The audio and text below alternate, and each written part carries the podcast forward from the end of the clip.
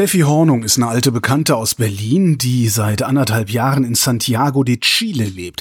Und weil in Santiago und auch im Rest von Chile gerade reichlich was los ist, habe ich die Gelegenheit genutzt und Steffi einfach mal angerufen. Hallo Steffi. Hallo Holger. Wie lange bist du jetzt drüben? Ich bin seit Mai 2018 in Santiago.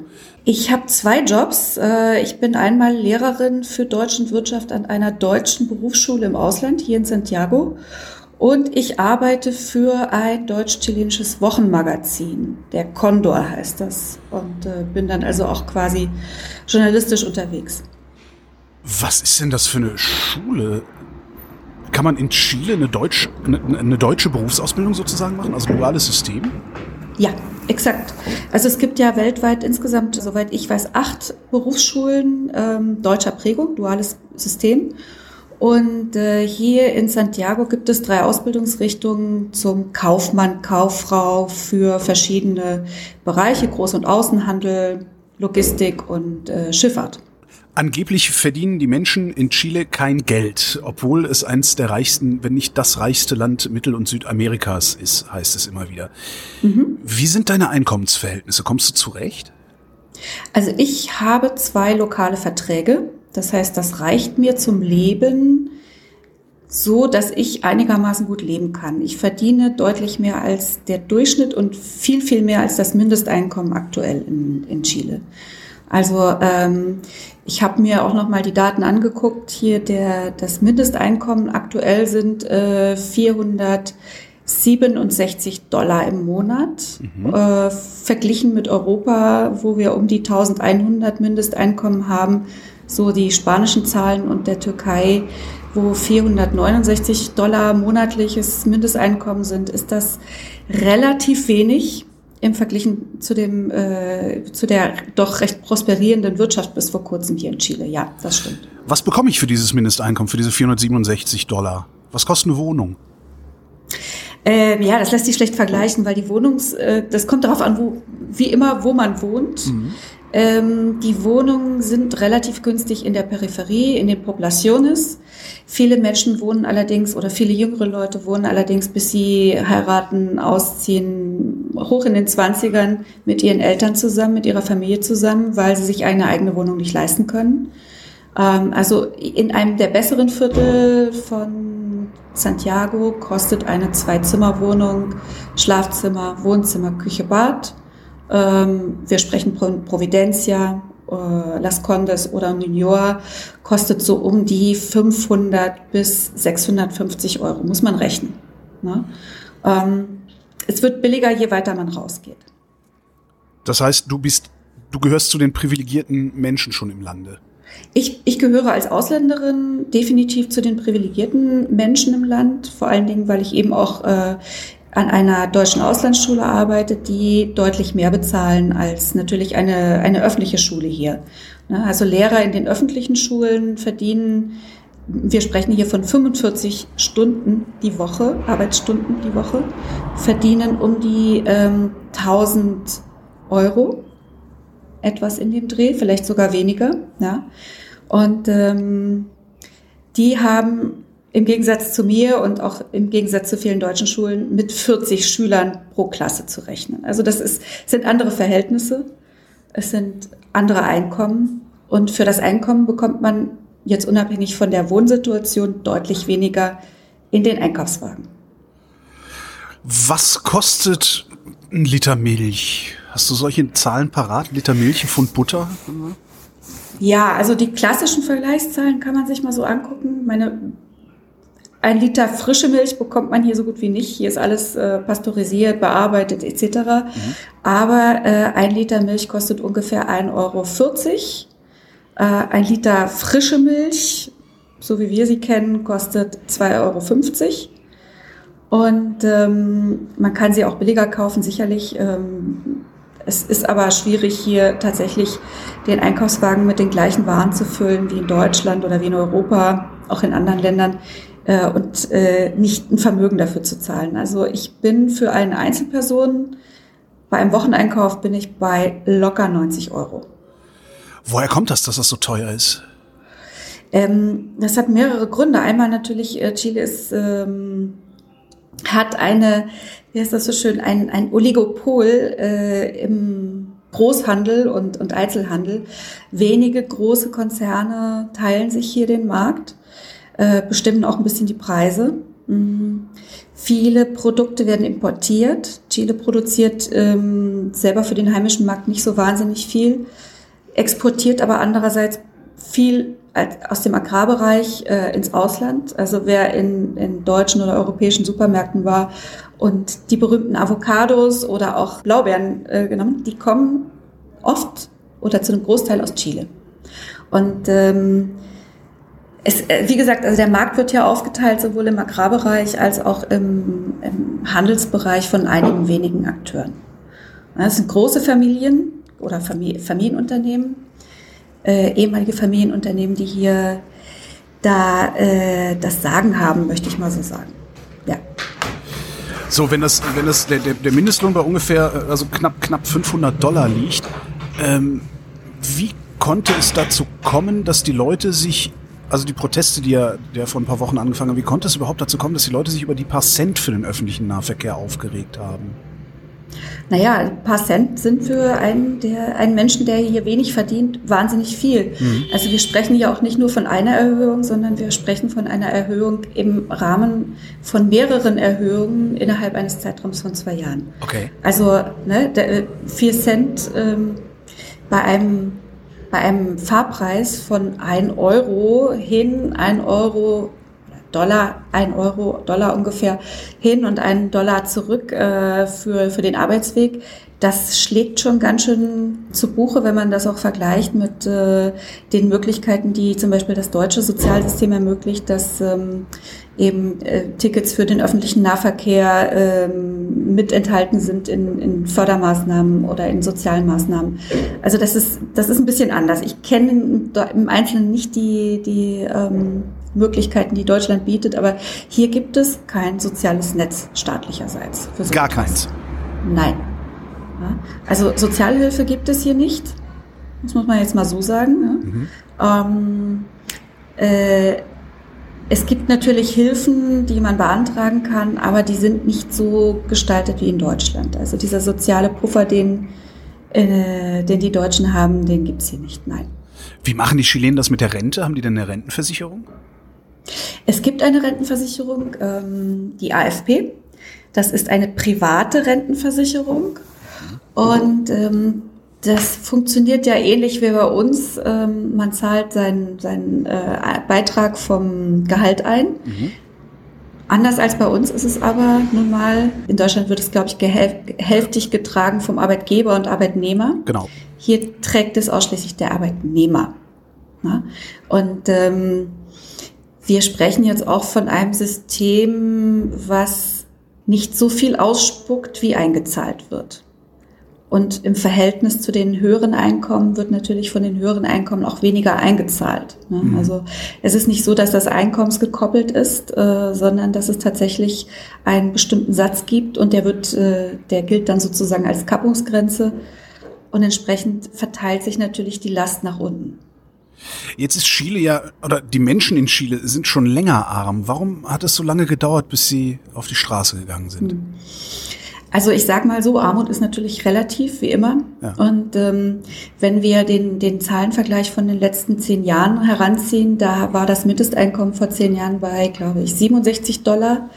Durch die, durch die doch recht prosperierende Wirtschaft hat, äh, hat das Einkommen im Schnitt ist erhöht worden, aber die Kosten sind auch gestiegen. Das heißt, die Armut ist äh, etwas, was sich an den Lebenshaltungskosten ähm, festmachen lässt, mhm. an der Bildung, äh, vor allen Dingen an den Kosten, die auch für Bildung aufgewendet werden. Ne?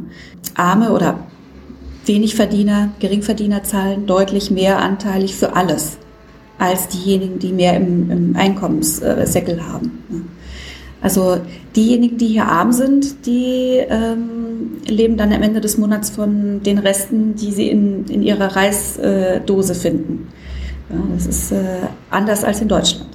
Ich glaube einfach diese, diese Unzufriedenheit ähm, und die, die plötzliche Explosion in den letzten vier Wochen haben sich nicht aufgrund der Armut ähm, äh, an sich äh, manifestiert, sondern es ist, geht durch alle Gesellschaftsschichten ähm, die Unzufriedenheit, weil eben sehr viel mehr anteilig gezahlt wird von den unteren und mittleren Einkommensschichten. Ich vermute jetzt mal, dass die unteren und mittleren Einkommensschichten die größte Bevölkerungsgruppe stellen. Und äh, Chile ist ja eine Demokratie.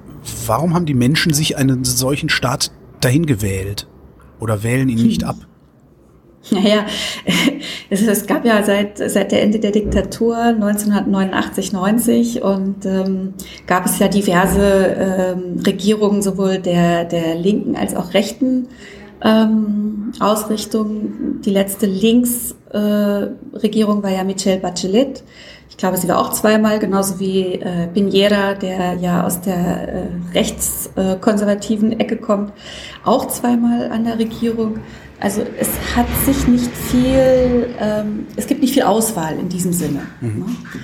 Ähm, und ähm, natürlich gibt es auch, hier gibt es alle vier Jahre Wahlen, also ähnlich wie in Deutschland. Und ähm, äh, die Wahlbeteiligung ist auch nicht so groß wie in Deutschland. Das heißt, diejenigen, die wählen gehen, die wählen dann in der Regel auch, ähm, weil sie denken, dass es etwas bringt. Und äh, wenn Menschen denken, dass es nichts bringt, und das sind in der Regel dann auch hier die, die Leute in den Populationes, die ärmeren, die bildungsferneren Schichten, ähm, die gehen dann auch nicht wählen. Wie ist denn das Leben in Chile eigentlich? Fühlt man sich sicher? Ist es komfortabel? Oder? Also äh, ich lebe in einer Blase, in einer Wohlstandsblase auch in einer sicheren Blase. Ähm, das muss ich ganz deutlich sagen. Ich bin Ausländerin, ich verdiene mehr als der Schnitt. Ich wohne in einem Viertel, in dem man sich abends äh, auch als Frau alleine ähm, einigermaßen sicher bewegen kann. Ich habe ein Auto, ich habe äh, eigentlich alles, was ich in Deutschland hatte. Ich vermisse nichts. Ich kann auch jede Menge deutsche Produkte kaufen, wenn es unbedingt sein muss. Ja. Man kann sich sicher fühlen, aber mein, meine, mein Sicherheitsgefühl hat natürlich in den letzten drei Wochen ganz erheblich, individuell sehr erheblich gelitten und das geht auch vielen Freunden von mir so, die nicht nur äh, europäische Ausländer sind, sondern eben auch aus Peru kommen oder aus äh, Kolumbien. Das sind Freunde, die auch ähm, aus ihren Heimatländern Unsicherheit gewohnt sind, aber die das einfach auch ähm, ja jetzt wieder wieder aufleben lassen müssen in ihrer Wahrnehmung. Also ich sag's mal so, ich habe das Vertrauen ein wenig in, in, in das Land und äh, natürlich auch in die Sicherheit verloren. Weil ich denke auch, dass ähm, die kritische Masse jetzt äh, doch sehr aufgestachelt ist und an und es auch einfach seitens der Regierung jetzt schnell gehandelt werden muss und ein Masterplan vorgelegt werden muss. Sonst wird das hier nicht befriedet werden. Habt ihr eigentlich immer noch Ausgangssperre? Nein. Nein. Also es gab ja den, den Ausnahmezustand, mhm. ähm, der verhängt wurde, als hier die, die großen Ausschreitungen waren, als insgesamt, glaube ich, 67 U-Bahn-Stationen angezündet wurden ne, und von 160, also die Hälfte, gut die Hälfte, fast die Hälfte. Ähm, der Ausnahmezustand hat laut äh, Verfassung, glaube ich, dauert der maximal zwei Wochen. Das wurde auch ausgereizt, nicht ganz. Ähm, diese Ausgangssperre war in den ersten acht Tagen. Wir hatten, glaube ich, acht Tage Ausgangssperre äh, mit unterschiedlichen End- und Anfangszeiten. Und ich kann nur dazu sagen, also es, wenn man Menschen kleinkriegen möchte, als System, als Gesellschaft, als äh, soziale Wesen, dann ist Ausgangssperre sehr gut geeignet dafür. Man fühlt sich sehr isoliert. Wie funktioniert eine Ausgangssperre? Grundsätzlich erstmal mit der, der Entscheidung natürlich. Die ist ähm, von der Regierung, von den entsprechenden Ministern auch damals äh, jetzt in, äh, in der Zeit des, des Ausnahmezustands mit der äh, Militärleitung abgesprochen worden, weil die wurde ja eben dazugezogen. Ähm, unterschiedlich äh, spät auch kommuniziert, ähm, meistens nachmittags manchmal auch am frühen Abend, also so eine anderthalb Stunde vor Beginn der Ausgangssperre, wenn du da außerhalb von Santiago bist, hast du ein Problem, reinzukommen, wieder nach wie, Hause. Wie kommuniziert? Ja. Lautsprecher durchsagen oder wie, wie machen Nein, das? über die, über die Medien. Über die Medien, also ganz normal. Ähm, es gibt hier auch keine, muss man sich nicht vorstellen wie früher, wo hier irgendwelche Polizeiwagen mit Lautsprechern ja. rumfahren und, an, und äh, sagen, ja, ab 18 Uhr dürft ihr nicht mehr raus, sondern es wird tatsächlich über die Medien äh, ganz deutlich kommuniziert. Ähm, es gibt auch so eine gewisse Karenzzeit, in der man sich dann ähm, von den Carabinieros oder von den, von den ähm, Angehörigen der, des Militär natürlich sagen muss, hier so jetzt aber mal bitte nach Hause, weisen Sie sich aus, äh, schnell, äh, wenn Sie in der Nähe sind, jetzt aber husch husch. Man gibt, es gibt auch Passierscheine für bestimmte Gelegenheiten, die man sich ausstellen lassen darf. Ähm, ja, und dann ist man zu Hause. Zu Hause bis zum nächsten Morgen. Und das gilt von, von Anbruch der Dunkelheit bis Sonnenaufgang oder? Feste Uhrzeiten. Feste, Feste Uhrzeiten. Also in Santiago ein Beispiel gab es äh, unterschiedliche Anfangszeiten, einmal um 18 Uhr, dann um 19 Uhr, dann um 20 Uhr. In anderen Städten dann auch wieder ähm, andere Uhrzeiten. Nicht das ganze Land. Ne? Es gab Regionen oder Städte, für die die Ausgangssperre, die nächtliche, äh, angesetzt wurde. Und was machen Leute, die arbeiten müssen, während Ausgangssperre ist?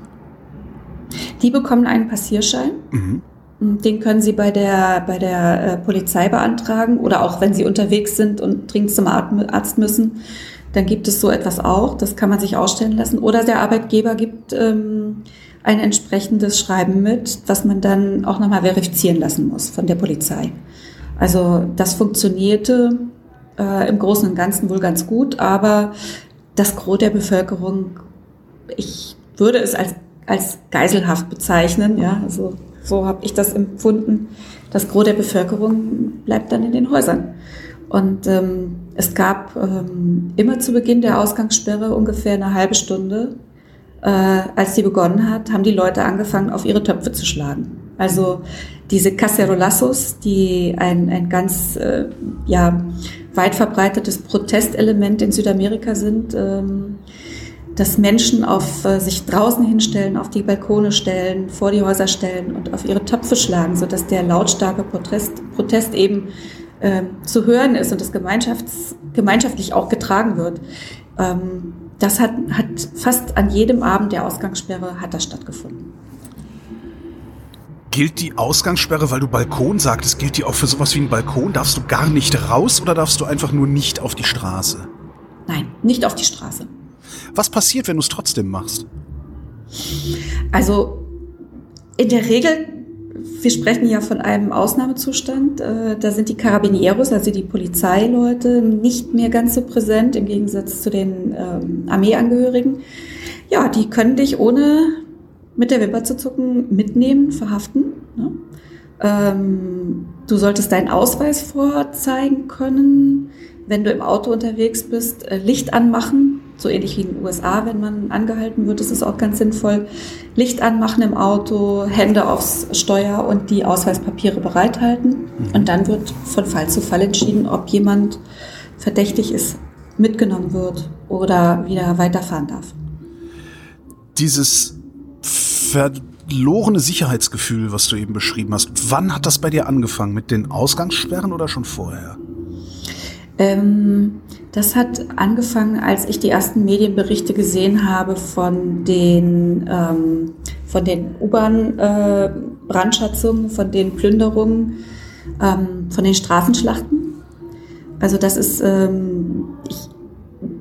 ich kenne das natürlich aus Deutschland so nicht. Ja? Also mhm. ich meine, die Chaostage in, in Hannover oder in Hamburg sind eine andere Geschichte, aber in dieser Form, in dieser, in dieser auch konzertierten Form durch die sozialen Medien gehe ich mal davon aus, habe ich das noch nicht, äh, nicht erwartet. Das war das Erste. Äh, das Zweite war, ich war an dem Abend ähm, eingeladen, äh, etwas außerhalb von Santiago. Ich wusste, dass es eine Ausgangssperre gibt. Ich habe meine Sachen gepackt für eine Nacht, habe dann da auch übernachtet und auf dem Weg dahin ähm, mit dem Auto hatte ich tatsächlich Probleme hinzukommen, weil überall Straßenbarrikaden gebrannt haben. Ähm, es gab überall Armee unterwegs auf den Straßen und ich wollte eigentlich nur noch raus.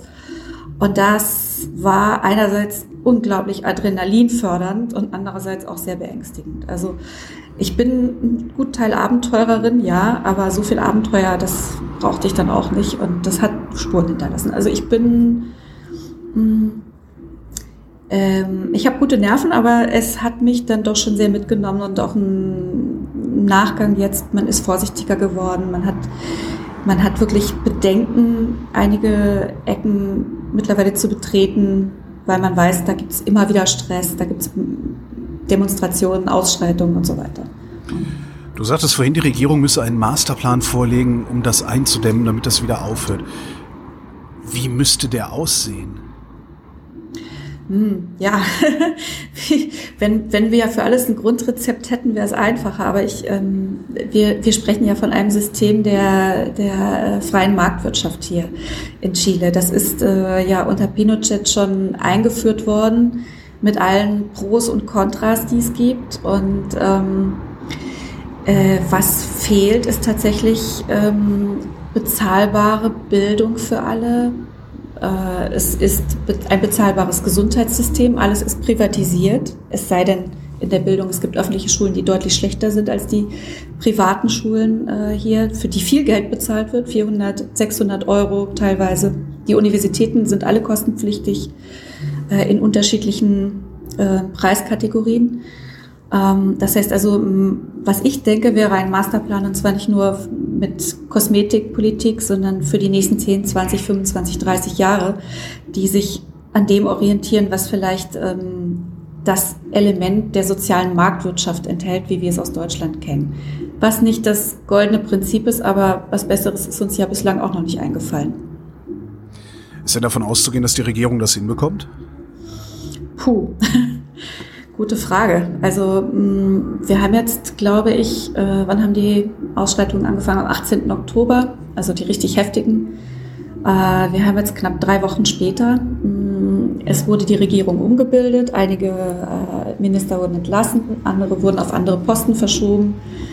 Die, die ähm, Oppositionsregierung wurde mit einem bezogen in Beratungen zum Thema, aber ich habe so ein bisschen das Gefühl, dass jetzt so die die Luft raus ist ähm, und der richtig große Wurf oder die richtig großen Änderungen aktuell noch nicht zu sehen sind. Jedenfalls wurden sie nicht kommuniziert.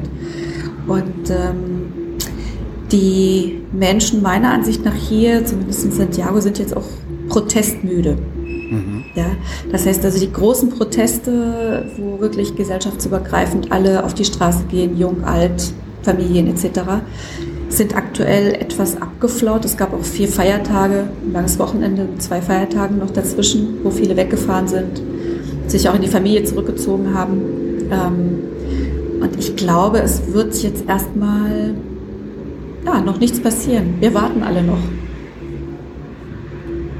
Wartet ihr auch darauf, dass die Ausschreitungen weitergehen oder wartet ihr alle darauf, dass es ruhiger wird?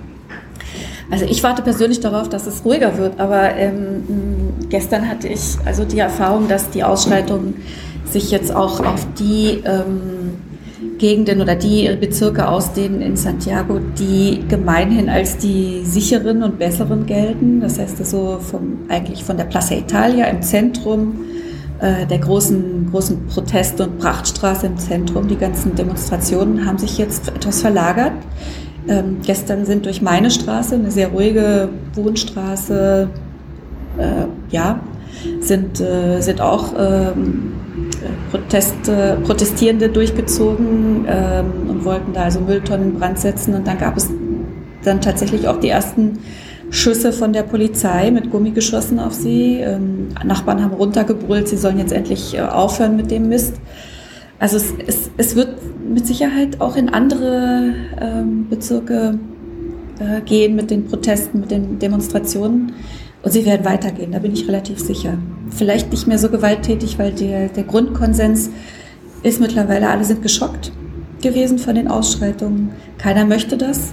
Ähm, auch in den Populationen, in den ähm, Außenbezirkungen ist die Versorgungslage ja jetzt auch schlecht, weil da sehr viele Supermärkte geplündert wurden und ähm, die Leute merken, es geht nicht mit Ausschreitungen voran, es geht auch nicht mit Plünderungen voran, sondern nur mit Änderungen, die, die langfristig wirken. Und ähm, wenn diese Änderungen nicht langfristig wirken, wirkend äh, kommuniziert werden, äh, von der Regierung, dann wird die Ausschreitung weitergehen. Das ist mein Eindruck. Wenn du sagst, keiner möchte diese Ausschreitung haben, wer ist denn das, der diese Ausschreitung macht? Hm. Also ich würde ja gerne sagen, das sind junge Männer, die erlebnisorientierte erlebnisorientierte junge Männer, die Räuber und Gendarm spielen wollen, ähm, anno 2019 mit den Mitteln von ähm, ja, 2.0. Ja? ja? Aber ähm, ich, ich denke mal, es, es geht viel tiefgreifender. Also es sind ähm, nicht nur junge Männer und junge Frauen, Studenten, Schüler. Äh, es sind natürlich auch diejenigen, die sich als Randgruppen schlecht behandelt fühlen. Also ähm, naturgemäß sind es jüngere Leute, denke ich. Mhm. Ja. Aber sie organisieren sich deutlich besser und es gibt auch einen Grundsatz, soweit ich das recherchieren konnte, von Anarchisten, ähm, die sich formiert haben. Die sind lose verbandelt, aber sie haben sich ähm, etwas besser und genauer abgesprochen.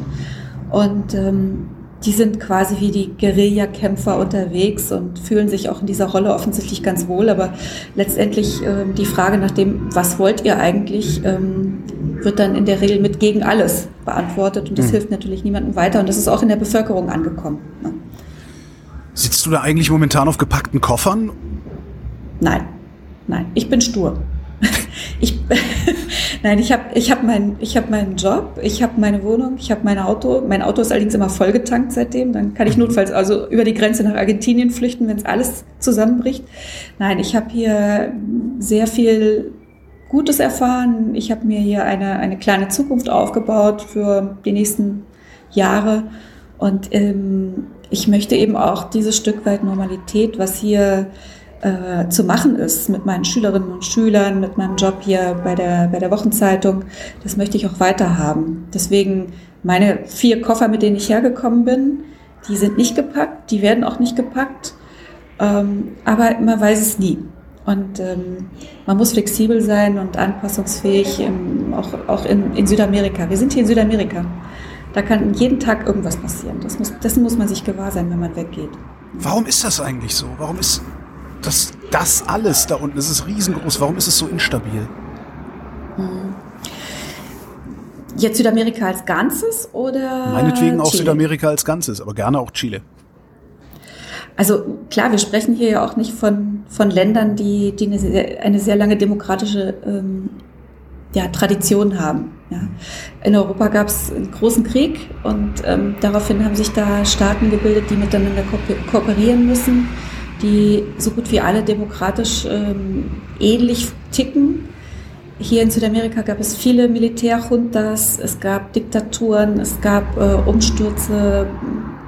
Ja, man sagt aber klar, Südamerikaner haben heißes Blut, das ist es aber nicht alleine. Ja. Ähm, das ist schlicht und ergreifend ähm, auch ähm, die soziale Ungerechtigkeit, die auch äh, auf lange Frist, denke ich, äh, auch ein bisschen auf den Kolonialstrukturen beruht, ähnlich wie in Afrika, aber natürlich jetzt für viele Länder, die sich so ein bisschen zwischen Entwicklungsland und Schwellenland bewegen, ähm, auch viel Unruhe und viel Unsicherheit hervorruft.